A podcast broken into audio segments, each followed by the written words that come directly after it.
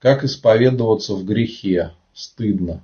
Ну, как прийти исповедоваться? Поверьте, батюшка, вы ничем не удивите. Скорее всего, он уже слышал это не один раз. Потому что священник исповедует сотни тысяч людей.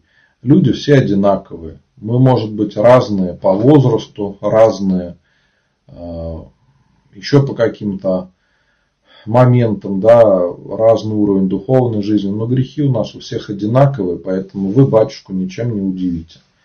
Не надо бояться, помните, что вы идете называть грех свой перед Богом. Священник лишь свидетель и никому не имеет права об этом рассказывать. Поэтому никогда не надо бояться исповедоваться. Вы увидите, что после исповеди вам станет легче.